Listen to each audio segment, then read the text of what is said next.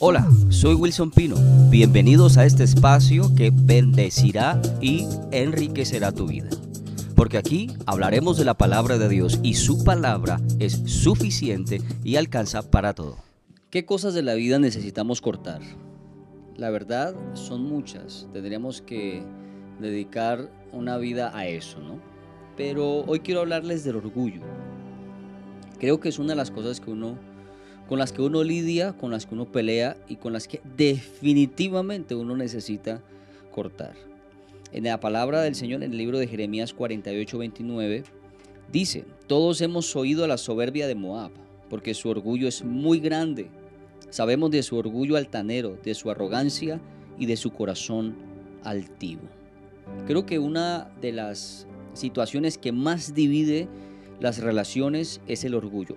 En otras palabras, muchas relaciones no funcionan porque la gente es orgullosa.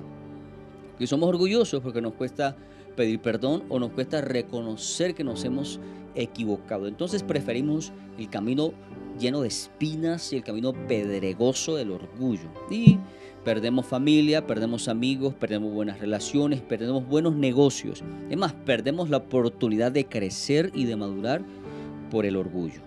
Entonces el orgullo tiene como facultad sacarte de todo lo bueno, incluso de todo lo bueno de Dios. Porque mira que la Biblia dice en, el libro de Levíticos 26:20, en la versión NTV, Levíticos 26:20, dice, quebrantaré su espíritu orgulloso al hacer que el cielo sea tan rígido como el hierro y la tierra tan dura como el bronce, dice la palabra. Todo su trabajo será en vano porque la tierra no dará cosechas y los árboles no producirán frutos. Mira lo que dice la escritura, eso tan poderoso. Quebrantaré su espíritu orgulloso. ¿A través de qué? De un proceso. Y el Señor dice, voy a cerrarte el cielo, voy a cerrarte la tierra, será como hierro, será como bronce, no te va a producir nada. Porque hay una cosa tremenda que pasa con el orgullo y es que el Señor resiste a la gente orgullosa. Y lo que pasa es que para que seamos humildes o dejemos de ser orgullosos, pues resulta que el proceso se llama quebrantamiento. Entonces lo que hace el quebrantamiento es trasladarnos del orgullo a la humildad. ¿Cuál es el problema? Que suena bonito en palabras, pero el quebrantamiento es doloroso, el quebrantamiento es difícil, el quebrantamiento te saca lágrimas, el quebrantamiento te forma. Lo necesitamos, lo necesitamos, no queremos decirlo, porque ninguno de nosotros ora para que el Señor no lo meta en un proceso. Nadie ora, Señor, esto envíame pobreza, envíame enfermedad para crecer, para Nadie ora de esa manera, pero los procesos nos forman. En, el sentido práctico de este mensaje, lo que pasa es que esto, la situación que el Señor necesita para trabajar con nuestro orgullo se llama quebrantamiento. Entonces, al orgulloso, el Señor le cierra todas las puertas y le quita todas las llaves. O sea, no hay forma, no hay forma de que el orgulloso salga adelante sin pasar por un proceso en el que tiene que aprender a ser humilde. Hay una, hay una cosa tremenda y es que quien persiste en el orgullo está en peligro de perderlo todo. Yo sé que hay gente que me está escuchando o que escuchará esto y que entenderá lo que estoy diciendo porque mucha gente lo ha perdido, ha perdido cosas muy buenas, ya ha perdido relaciones muy buenas, ya ha perdido gente muy buena en su vida por el orgullo. Entonces, el orgullo, el orgullo, ese orgullo desmedido, habla de los demás, ve los errores de todo el mundo, critica los, los, los, errores de todos, pero irónicamente no los propios. Como dicen por ahí, el orgullo es como el mal aliento todo el mundo sabe que tú tienes mal aliento, menos tú. Qué tremendo, ¿no?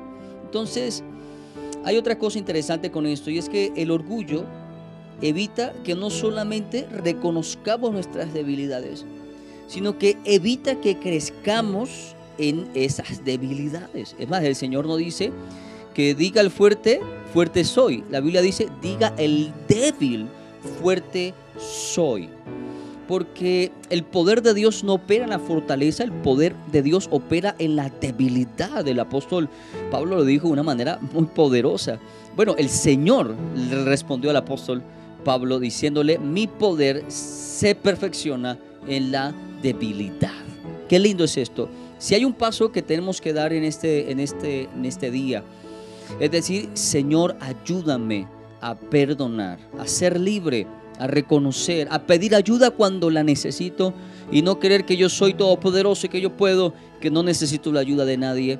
La vida nos enseñará definitivamente que siempre vamos a ser gente que necesitará no solamente la ayuda de Dios, sino también la ayuda de la gente que pone en nuestro camino. Que este día sea un día donde aprendamos a caminar en la humildad, porque la humildad te, te, abrirá puertas, donde sea que vayas, te abrirá puertas.